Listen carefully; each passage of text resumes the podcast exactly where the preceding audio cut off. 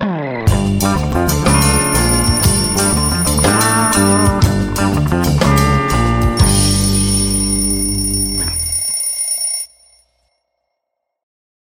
dia, bom dia. Quinta-feira, 22 de junho. Esperamos bastante pelo dia de hoje, né? O que será que acontece no dia de hoje? Tic-tac, tic-tac, tic-tac. É o dia que o Tribunal Superior Eleitoral vai julgar a ação que pode tornar Jair Bolsonaro inelegível. Tem pessoal que está dizendo que lá na Austrália ele já é inelegível. Vamos acompanhar ao longo do dia para saber o desenrolar dessa ação. Hoje, como eu já disse, é dia 22 de junho, quinta-feira, e tu está acompanhando comigo o Expresso com a Manu, nosso programa diário, de segunda a sexta, às 7h30 da manhã.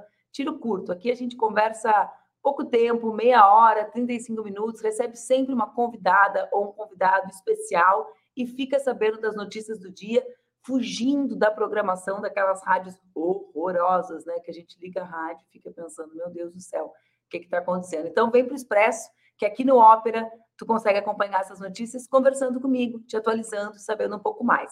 Ontem também foi dia da aprovação da indicação de Cristiano Zanin na CCJ por 21 votos contra 5. Na sequência, essa indicação foi aprovada no plenário do Senado Federal por 58 votos favoráveis contra 18 votos. O mínimo de votos era 41. Olhem só, Estão vendo que baita foto da Gabriela Biló. A Gabriela tem um trabalho sempre num fotojornalismo muito certeiro.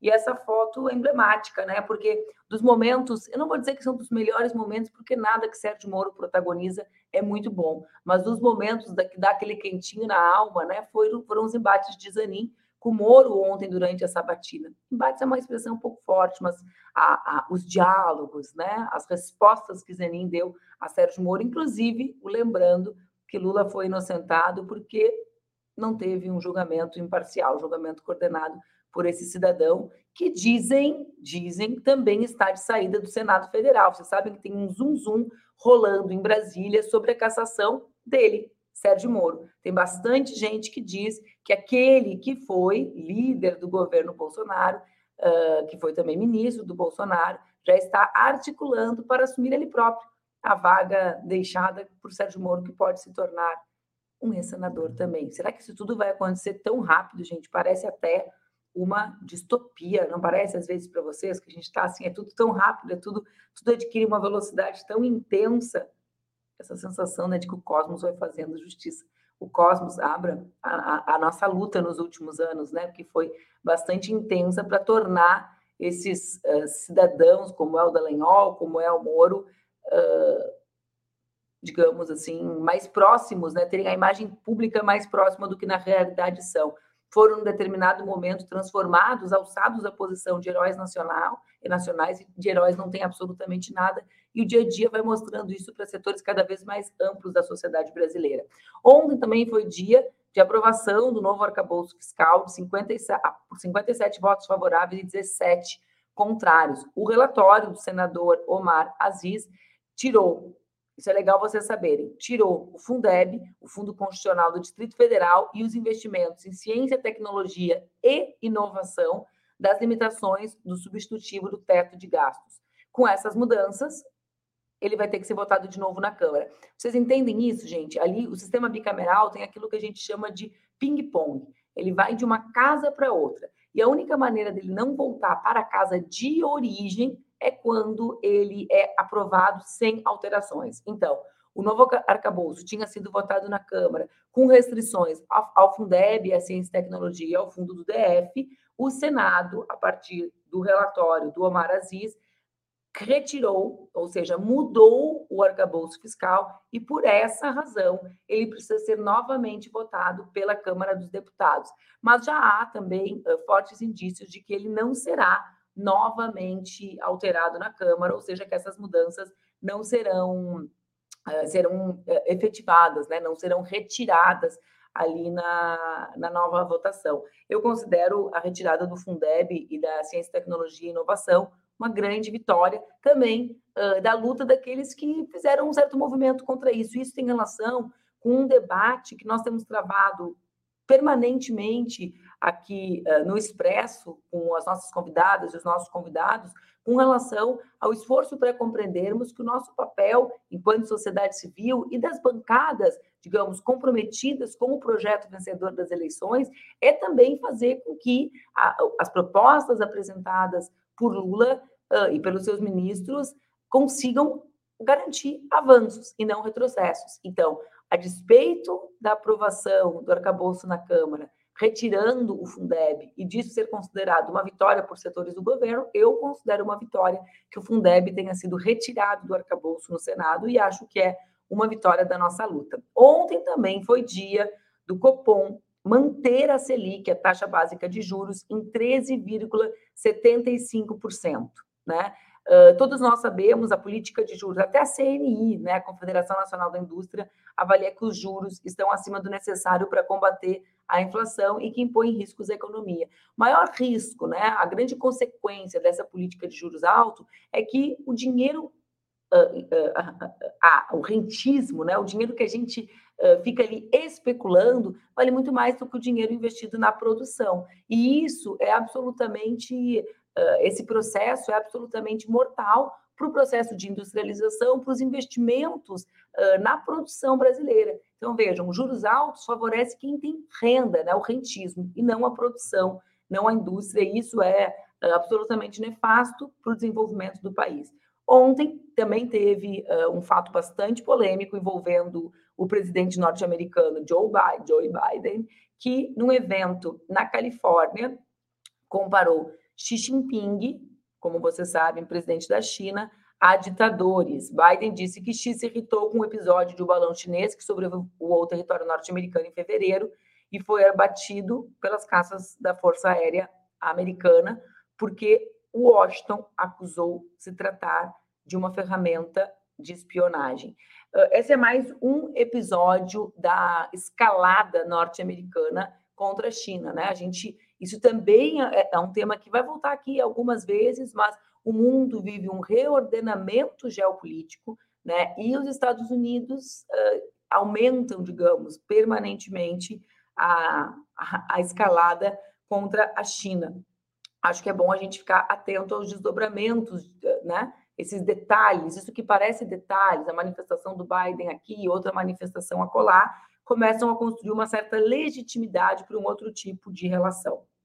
Na segunda-feira, e nós falamos isso aqui no nosso Expresso de terça, nós tivemos mais um lamentável ataque em escolas, né, com uma vítima fatal no momento, outra vítima uh, morta no hospital, e ontem o atirador do ataque foi encontrado uh, morto na prisão.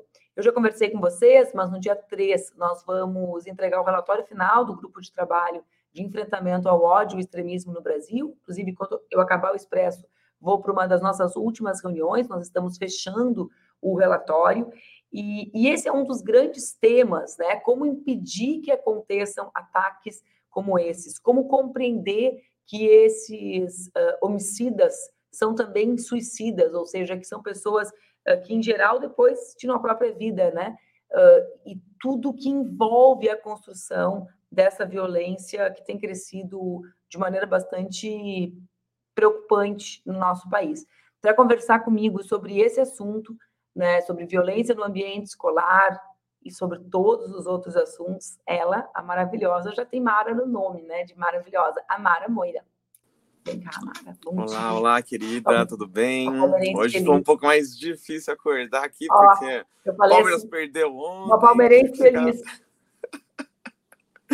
Né? Ontem tive que ficar vendo o jogo até tarde, aí tô aqui meio que cabeça doendo, mais irritada do que de fato cansada, mas tô aqui, estamos bem, né? tem muita coisa para a gente discutir, né? Feliz de estar aqui novamente com você, feliz de estar vendo o programa brilhando também, acompanhando bastante as repercussões, né? Que, que tá alegria tá poder fazer parte Mara. disso. A turma tá te amando aqui. Ah, que maravilha. Hoje eu vim, inclusive, com o meu uniforme trans aqui, em homenagem eu tava olhando, tava, Sabe quando a gente está no computador, a gente se esquece que não, que não tem um buraco que a gente consegue enxergar. Eu queria ver se era isso mesmo. Né? Se era um casaco bandeira trans, parece. Sim, sim, sim. É exatamente isso. É um amigo homem trans que fez né? Maravilhoso. Né? Vou até é deixar depois aqui o, o, nos comentários o, a indicação dele para quem quiser também dar um, um presentinho especial agora nesse mês, porque é um casaco bem bonito, bem aconchegante. Eu estava com frio quando eu coloquei ele desapareceu o frio, então muito bonito bom. também, muito bom. Amara, na semana passada a gente falou sobre o caso do Robinho, né? Uh, sobre toda sobre o vazamento dos vídeos essa semana a gente teve outros dois fatos absolutamente diferentes entre si, do ponto de vista da repercussão pública, mas que envolvem grandes jogadores de futebol do Brasil, né? Então a Sim. gente teve o caso do Neymar, que sempre circula ali naquela área de entretenimento, da fofoca, um pouco da diversão coletiva, e eu quero tirar um pouco desse lugar e trazer para o lugar do homem que trai e que não está nem aí, e que vai lá e, e na verdade, sempre usa a família como grande argumento protetor, né? Então, assim, tudo bem, a gente está construindo uma família, tu está grávida, eu errei, te expus, né? Que coloca a mulher num lugar, assim, de... É a família, né? Não é um outro indivíduo. No mesmo, na mesma semana, Daniel Alves, né? Olha, glória a Deus, decidiu perdoar a mulher estuprada por ele, né? E, e, uhum. e também usou na sua narrativa uh, a ideia de que bom, mentiu para proteger a mulher, porque queria muito salvar a família, etc. Eu, eu queria, né, primeiro, né, para mim, esses três fatos, o Robinho, o Daniel Alves e o Neymar, todos fazem parte de uma mesma grande questão, que é a lógica como os homens são socializados na nossa sociedade, ou seja, para que uhum. serve um homem na nossa sociedade, né? Como eles são uhum. educados a, a, a existir na nossa sociedade. Tem um pouco a ver com isso para ti também? Não, total, né? Quando eu é, vejo né, a declaração do Daniel Alves, uma das coisas que me vem primeiro na cabeça, é, eu estou vendo assim, as pessoas inconformadas, né, chocadas com o fato de ele ainda hoje insistir nesse discurso de que ele é inocente. Agora ele vem com essa é, com essa fala perversa, né, de eu perdoo aquela mulher, né, pelo que ela me acusou, aquilo não aconteceu, né? Ah, o que eu sinto é que os homens ainda hoje eles têm muita dificuldade de dar, se darem conta, né, de perceberem as atrocidades que eles são capazes de cometer, né? Isso é uma falha nossa enquanto sociedade, né, de como a gente não consegue criar uma compreensão mais ampla do que é consentimento, né, do que é como como é que esse consentimento é dado? Porque parece assim, né? O que, que fica na minha cabeça ali no caso do Daniel Alves é a menina em algum momento deu a entender que queria ficar com ele, então tá liberado tudo. então é, tem que ir até o final porque ela deu a entender, né? Às vezes a gente vai ver é, é, é, homens, né? Que ah, ela me olhou de uma forma assim, então ela estava querendo, ela estava com uma roupa assim, então ela estava querendo, ela estava bêbada, né? Então ela estava dando sopa. Então, ou seja, a mulher ela tem que tomar cuidado para não dar a entender coisas que talvez ela não queira, né? É, porque a palavra dela, assim, em algum momento ela disser não, não quero, ou não quero mais, ou parou aqui, né? Isso não vai ser levado em consideração. Isso tem muito a ver com o nosso a nossa dificuldade, uma dificuldade gigantesca, né, de construir uma, uma compreensão mais ampla sobre o que é consentimento, né? Que, que é a origem daquela expressão que acabou se popularizando, não é não, né? Porque os homens acham que quando as mulheres dizem não, é sim. Não é uma sim. piada louca, né? As mulheres dizem não, ah não, é não, mas tu sorriu. Então é um não só para parecer difícil, é um não que no fundo, no fundo, é sim eu estava conectando esses elementos, né? E tu dizia uh, sobre isso, sobre o, o, que há possibilidade de fazer.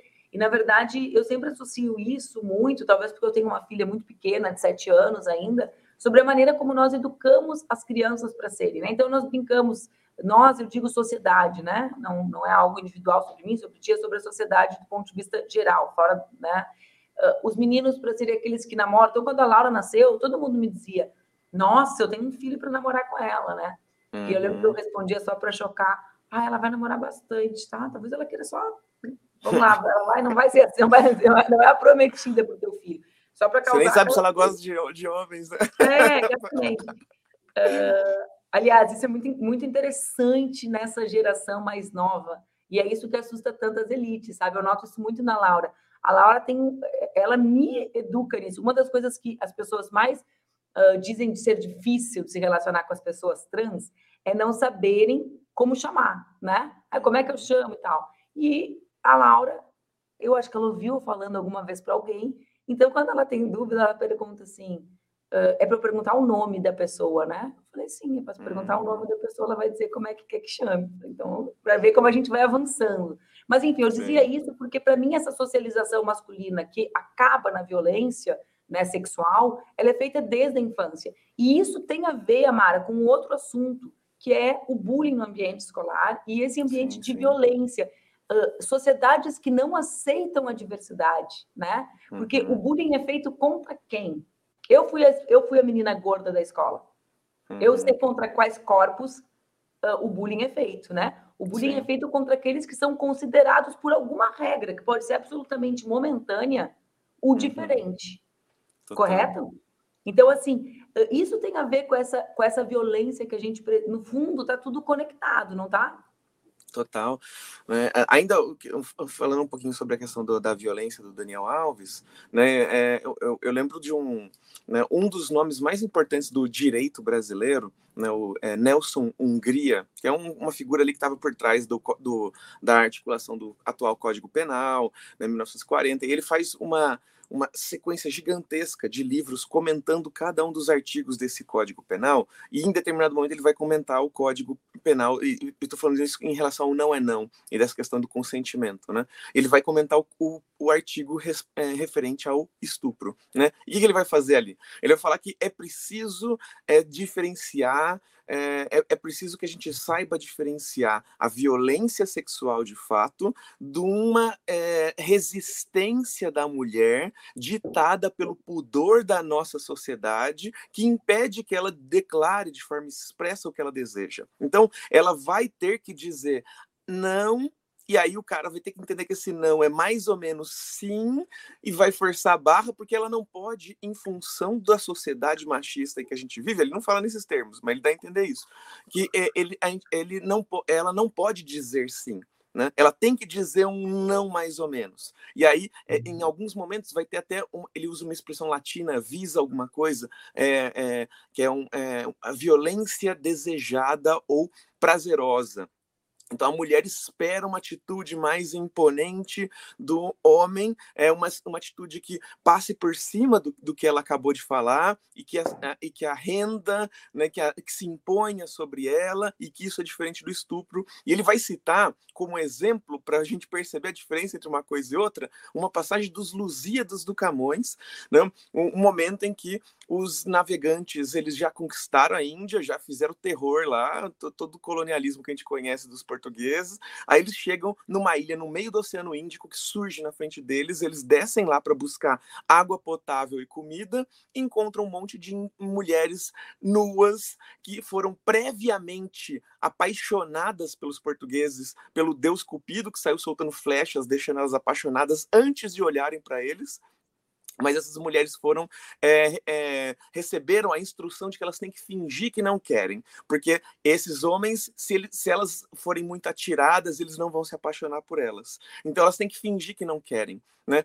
E, e aí elas saem correndo quando eles chegam e eles caçam essas mulheres com cães de caça. Só que o narrador já disse para gente que elas querem. Então é, mas olha que loucura. Os homens precisam acreditar que eles estão estuprando essas mulheres para que eles possam se apaixonar por elas. Né? É, isso está sendo usado por um grande nome do nosso direito para explicar a diferença entre um, um não de fato e um não que está querendo que você continue não insistindo. É exato, sabe? Cães é de caça cães de caça. Sabe? É, e eu, e eu digo isso porque, porque é, eu casualmente, não sei porquê, Amara, essa semana o Camilo, que é o relator do GT de ódio, né, do GT de enfrentamento ao ódio, me enviou esse trecho do. do, do casualmente, Nelson, uma loucura. Nelson Hungria? Do, é, ou da, do, do Lusíadas? Não, do código da, da justificativa do estupro Sim. no Código Penal, casualmente. É eu, fiquei assim quando falou essa conexão. É, é um advogado e ele me enviou. Mas eu, eu digo isso porque todas essas palavras de ordem que surgem, elas vão perdendo o seu sentido na essência, porque elas vão virando só uma palavra de ordem. E as pessoas Sim. acabam abstraindo a dimensão. Mas na prática, esse não é não é sobre o estupro cometido pelo Daniel Alves. Né? Sim, Ou sim, seja, uh, sobre a ideia de que sim, ela pode ter sorrido, não é sobre isso, né? E porque Ou, inclusive, ele alegou que ela estava excitada, que ela tinha lubrificação vaginal. E, e nada impede que antes eles estavam, estavam ficando e estava sendo prazeroso e ela estava gostando, e em determinado momento ele passou do limite. E ela não queria mais continuar, ou que ela só queria até um determinado ponto. Sabe, a, a loucura é isso, sabe? Se tem algum indício de que ela estava afim, então é aquilo não é estupro. Independente do que você faça, não é estupro. Sabe, isso que é uma coisa terrível. E existe algo que impressiona no caso dele e que impressiona muito as pessoas, né? Porque hoje existe muito mais documentação sobre os fatos. Então as uhum. pessoas elas escutam as histórias que nós falamos há décadas e elas escutam da voz do próprio estuprador, né? Então elas uh, se deparam com aquilo, uau, é verdade. O que mais choca as pessoas é o fato de que efetivamente ele se julga inocente. Ou Sim. seja, não, as pessoas, as pessoas, acho que eu e tu, eu não acho que é uma performance dele. Não acho. Eu não acho que ele está performando do ponto de vista teatral. Não, eu sou culpado e vou mentir que não sou. A socialização que ele teve, né? O que ele acredita que é sexo consensual, faz com que ele advogue. Ele, é, é, ele deve ter dentro da cabeça dele a maior certeza de que aquilo não foi, né? Uhum. De que aquilo não foi um crime, de que aquilo não foi errado. E, e é por isso que eu uh, vinculei, digamos assim, com esse ambiente que é o ambiente da sociedade em que nós formamos as crianças, porque, sim, porque sim. com todo o esforço das professoras, dos professores, né, as crianças elas, elas vão para o ambiente escolar fruto da sociedade em que vivem. A escola não é uma ilha, né? A escola é uhum. é só um lugar que a gente consegue olhar, digamos, observar essas crianças com um grau uh, diferenciado de atenção. Então, como lidar, né? Como conseguir imaginar? Quando a gente está agora relatando o GT do ódio, todo mundo quer ações muito rápidas. E as ações muito rápidas, elas sempre passam pela polícia, né? Uhum. Então, é, é, a polícia a única forma capaz de resolver a violência. Só que as violências que não são de origem uh, por, uh, criminal, nesse sentido, né? Que são violências sociais, elas demandam um outro tipo de política pública para enfrentar, né? Tu não resolve a violência contra a população trans, por exemplo, para usar um exemplo, né? Uhum. Colocando mais polícia só porque é um tipo de violência específica, construída, justificada, legitimada socialmente, historicamente, né? Não é, e quando acontece esse caso, é, cada, cada semana parece que vai surgir um novo caso de violência em escolas, né? É, isso é algo assim que tem se acentuado nos últimos anos e talvez não seja por acaso, né? Porque eu fico pensando é, que a histórias de violência na escola não são coisas recentes, né? Até é, nos meios LGBTs, a gente costuma conversar. É, é, uma das frases que a gente ouve bastante é que se você é, tem memórias muito felizes do seu tempo escolar, provavelmente você era uma pessoa muito padrão, assim, estava dentro de um certo padrãozinho, né? ou seja, não era uma pessoa achincalhada, humilhada permanentemente nesse espaço. Né? E que aí você pôde conservar então memórias felizes desse momento que para a maioria da não sei se maioria mas uma parte considerável da população não é bem assim sabe o tempo escolar para mim foi um, negócio meio pavoroso é, é, de solidão de, né, de, eu me fechei nos meus livros aprendi muito com eles também né? então de alguma forma não é, não não é, não vou ficar só me lamentando assim mas era isso a, a dificuldade de, so, de conversar de socializar de se enturmar era muito grande e era muito favorecida favorecida né, por essa instituição que, de alguma forma, naturaliza, normaliza as violências que tem lá. Né? Então, normaliza violências de todo tipo. Né? Então, a violência contra a mulher, misoginia, e a gente vê é, é, é, a formação de homens que pensam e se comportam dessa maneira e que mesmo depois de atos atrozes são incapazes de perceber o que eles próprios fizeram, né? Então é, é o, a falta de debate sobre, é, sobre sexualidade, sobre gênero nas escolas é alguma coisa muito chocante. A gente tem que relacionar isso com a questão do Daniel Alves, do Robinho e, e, e companhia, né? Não dá para a gente dissociar uma coisa da outra. Não dá para pensar apenas que o Daniel Alves é um alienígena que se comportando de uma forma completamente é, fora da caixinha. Não, ele se comporta de uma maneira como ele foi preparado para se comportar. Ele foi ensinado a se comportar. O Neymar é uma exceção, né? Quando ele é uhum. é exatamente o homem que todos os meninos são criados para ser. Sim, né? exato. E a gente Quem se é? choca com os áudios do Robinho, mas se choca por quê? Assim, né? Porque é tipo assim, é, é tão comum ouvir, se, se outros homens. Olha, ele está conversando com amigos. Nenhum daqueles amigos está chocado com o que aconteceu. Eles estão ali. Então, ou seja, é muito monstro, é muita gente perversa, né, é criminosa. Né? Não, não é muito monstro. É que muitas figuras naquela mesma situação se comportariam da mesma forma. Talvez alguém, um, um homem um pouco mais consciente, falaria: ah, não, eu não vou participar disso, eu vou voltar para a balada. Né? Um, um pouco mais consciente ainda chegaria e tentaria intervir ali e falar: oh, gente, vocês estão passando o limite, a mina tá bêbada. Né? Mas, mas boa parte né, dessa população muito provavelmente se comportaria de forma a, como, como, algum daqueles homens ali. Né? O, o, Robinho ele alega que ele não estuprou porque ele não conseguiu. Não, não eu não, não tenho que ser culpado por isso. Eu, eu nem consegui, sabe? É, então, olha, olha a loucura, sabe? Então, as, as frases, né? Um não conseguiu, o outro está perdoando a menina que o acusou, né? Então, é, e a, falando que mentiu para salvar o casamento, só deve desculpas à sua esposa, né? Então, tudo isso expõe essas mulheres, né? Então, é, é uma situação muito delicada mesmo, algo que a gente vai precisar conversar. E espero que essas situações né, nos, no, nos abram para esse debate e que a gente possa fazer esse debate de uma forma ampla, assim, né, de uma forma mais aprofundada.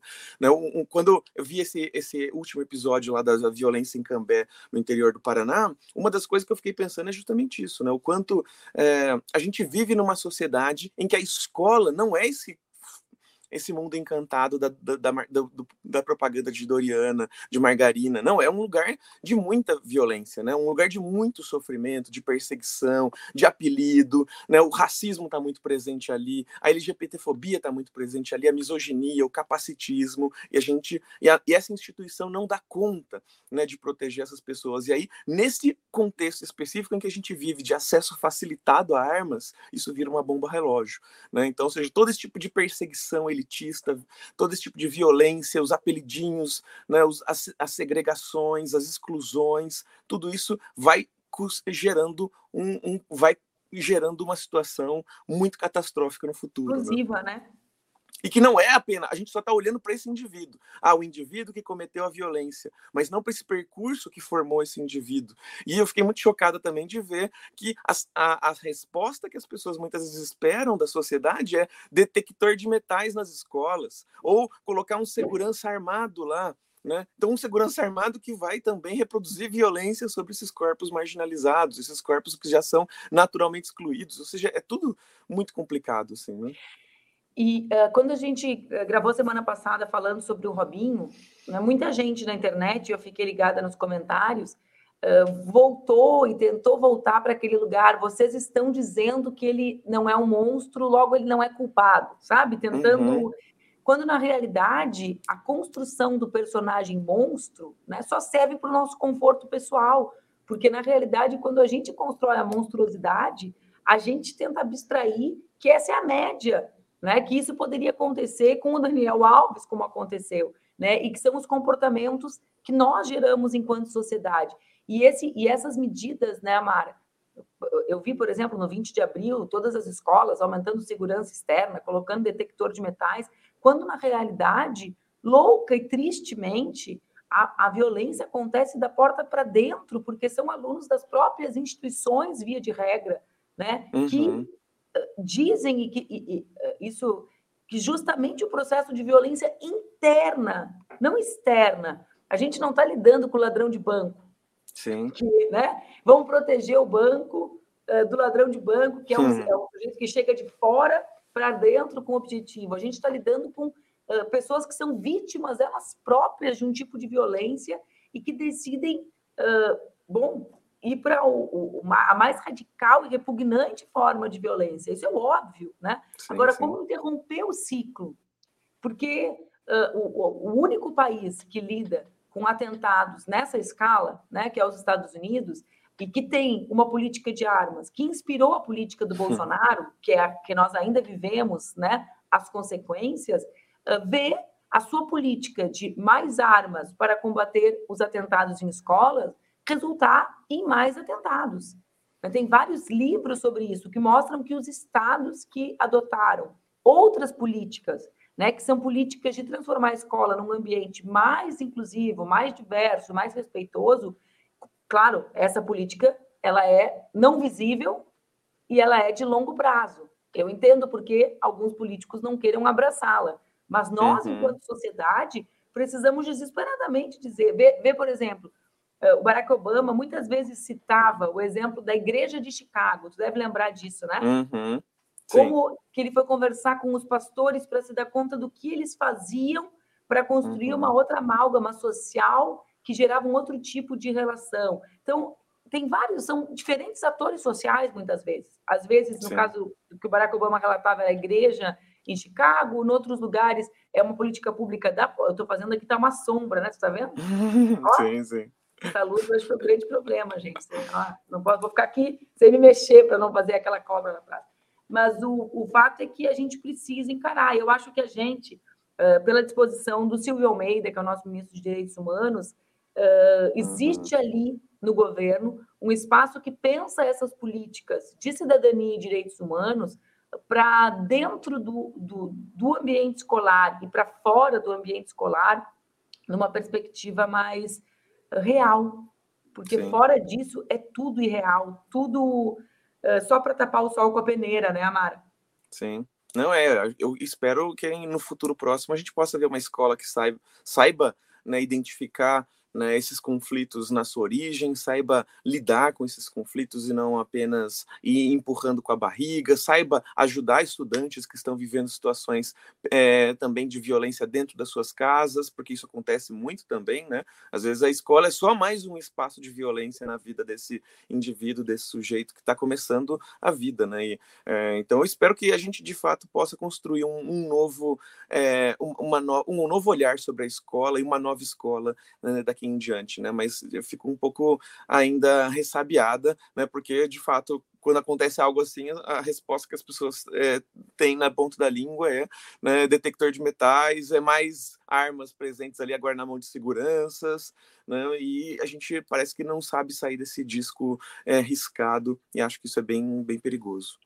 E outra coisa, claro, é a inteligência uh, no mundo virtual, para conseguir identificar os grupos que organizam isso, né, total, gente? Porque, total. Uh, a gente, assim, os pesquisadores, as pesquisadoras da sociedade, muitas vezes elas ensinam, formam as polícias a conseguir entender os códigos que representam esse tipo de ameaça. Por quê? Porque se a gente não tem uma polícia ou instituições que lidam com direitos humanos de maneira naturalizada e transversalizada, elas uhum. também não uhum. entendem os códigos, não entendem o que é violência. Então, mesmo o monitoramento virtual passa pelo conhecimento do que é dignidade humana. Né? Porque se, se, a pessoa que está lá fazendo o monitoramento, né, Amara, não entende o que é violência contra uma pessoa trans, ou o que, que é o que, que é uma ameaça de estupro, vamos voltar ao tema anterior, se aquilo ali faz parte da, da, não, da naturalização, como é que ela própria vai monitorar? Então, é altamente complexa essa, essa capacidade, né? seja de, de, ter a inteligência apta a enfrentar, de ter as políticas no ambiente educacional e de tentar efetivamente construir uma escola que, que respeite, né? A, uhum. escola que, como reflexo da sociedade, eu repito, porque eu acompanho o esforço das professoras e dos uhum. professores, só que eles não são heróis, né? para transformar absolutamente todo mundo uh, do nada, né? Por geração espontânea, com salários baixos, sem condições, uh, com merenda de péssima qualidade, com bibliotecas com, com instalações que às vezes têm uh, problemas gigantescos, né? Goteira de um uhum. lado, falta de estrutura física, humana. Então, com todas essas adversidades, fica muito difícil resolver. Eu Sim. sei que a gente tem uma dica de livro para fazer hoje. É, pensando inclusive nesse debate todo do Daniel Alves, do Robinho, né? Saiu recentemente né, o livro Cisforia, do Lino Arruda né, e do Luiz Castanho. É uma história em quadrinhos, é, um, é uma figura excepcional. O, o Lino Arruda ele já tem o livro Monstrans, Experimentando Hormônios, onde ele fala, faz, traz uma narrativa mais autobiográfica, e agora ele se lança dentro desse universo né, do, da ficção, né, trazendo um mundo completamente distópico, em que o que acontece aqui nesse livro? Isso é uma, é uma narrativa, é, um, é, um, é uma sociedade distópica trans barra feminina feminista, dominada então por pessoas trans e, e mulheres. E aí homens cisgêneros têm um chip implantado na cabeça e toda vez que eles se aproximam de uma mulher com alguma intenção sexual, surge uma tela na frente deles para ver se eles se a pessoa com quem eles estão se relacionando está consentindo naquilo. É um, é um negócio terrível, assim, porque eles estão dormindo, tem uma ereção involuntária, surge a tela para ver se eles estão é, abusando de alguém. Estão lá fazendo, estão lá nos, nos, sozinhos, lá no 5 contra 1, um, aparece a tela para ver se eles estão abusando de alguém. E aí é, é, é, uma, é, é um negócio assustador. Assim. Eu fico olhando assim, cara, caramba, isso aqui, será que é, isso aqui é uma zoeira, isso aqui é uma proposta de futuro, mas é, é, um, é uma grande provocação, é uma grande, é, é um grande um, é um, brincadeira com as nossas expectativas de como é que a gente vai resolver os conflitos e as, os problemas sociais do nosso tempo, né? Então acho que vale muito a pena darem uma olhadinha. Mostra né, considerarem... de novo a capa, quem é que editou ele? É, é, eu acho que é uma publicação é, dele próprio com editais. Né? Ele, ele, ele, ele não é uma editora, ele saiu eu pelo PROAC. a gente conseguir botar aqui. A gente vai colocar depois nos comentários tudo bonitinho para vocês irem atrás, que eu sei que vocês hum. ficam catando os livros que a Mara indica aqui. Depois. Esse livro é, é um grande lançamento desse momento, viu? Então, vão gostar. Sabe que eu li semana passada um livro islandês, de uma islandesa super jovem, que tem uma é completamente diferente, mas também uma provocação nesse sentido, porque eles constroem um, uma tela de acrílico em Reykjavik, a capital da Islândia, que separa as pessoas marcadas com um chip das não marcadas. E as marcadas são aquelas que passam pelo teste da empatia, ou seja, que conseguem ser empáticas. Então, na verdade, ele é o nosso encontro com o nosso, com o nosso avesso, né? Porque as pessoas que conseguem ser empáticas conseguem ser absolutamente não empáticas com as pessoas não aprovadas no teste, sabe? Sim, então, sim. Assim, também é um livro que me bagunçou, porque ele me colocou no lugar do outro, né? Daquele que eu gosto de apontar o dedão, né? Uhum. E, e, e, é um livro da Fósforo, assim, uma autora super jovem. Eu nunca tinha lido ninguém da Islândia, né? Outra. Apesar da Islândia ser o país com mais escritores do mundo. É, mas também essa coisa que nos bagunça, né? Essa coisa que coloca o nosso ideal, digamos assim, o nosso ideal levado lá no limite. Ele é o quê? Ele é essa tela abrindo? Sim, né? sim, sim. Não, terrível, terrível. É o, eu me sentia num pesadelo lendo esse livro. Assim, eu falo, espero que isso nunca aconteça. Esse, esse, exatamente. Eu só pensava assim, meu Deus do céu. E nossa ONG, o Instituto Se Fosse Você, a gente, desde o início, em 2018, diz assim, somos uma organização fundada para o resgate da empatia. E daí uhum. eu pensava assim, olha o chip aí do esposo e você colocado no que, que ia dar, que horror, que horror. Porque a gente lidar também com isso, né? Com a... São, digamos, são parâmetros que balizam também até as próprias nossas expectativas, né, Amado? Total. Não, acho que vale, vale a pena a gente dar uma olhada, mergulhar. E a literatura nos convida a isso, né? Entra dentro da história e sai transformada, não está trazendo uma moral, uma mensagem certinha, quer que a gente viva aquela experiência, tenha algum sentimento com relação àquilo e decida por conta própria se aquilo faz sentido ou não, né? Essa é a maravilha. Amara, mais um dia maravilhoso. Obrigada pela participação. Sei que foi difícil acordar para as palmeirenses. Um beijo bem grande. Boa, bom finalzinho bom, de semana para Beijo, querida. Muito feliz beijo. de estar aqui. Obrigada também. Agora, a gente já ficou com duas dicas de leitura, mas a gente vai ficar com a terceira. E tomem nota, porque esse livro é bem legal e bem diferente para nós que militamos no movimento de mulheres. Conseguimos entender dimensões práticas, objetivas da violência machista de gênero. Anotem aí.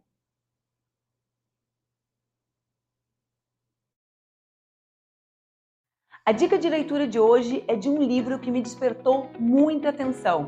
Ele se chama Mulheres Invisíveis: O Viés dos Dados em um Mundo Projetado para Homens. E é de uma pesquisadora inglesa que se chama Caroline Criado Pérez. O que esse livro tem de tão interessante? A Caroline sistematiza diversos estudos que evidenciam que todo mundo, desde o design, as medicações, aos objetos, aos instrumentos musicais, tudo no planeta Terra é feito imaginando os homens, ou seja, as pessoas do sexo masculino, como sujeitos universais. Medicamentos não são testados em mulheres. Cinto de segurança não é testado em mulher. O piano é feito para abertura de mão masculina.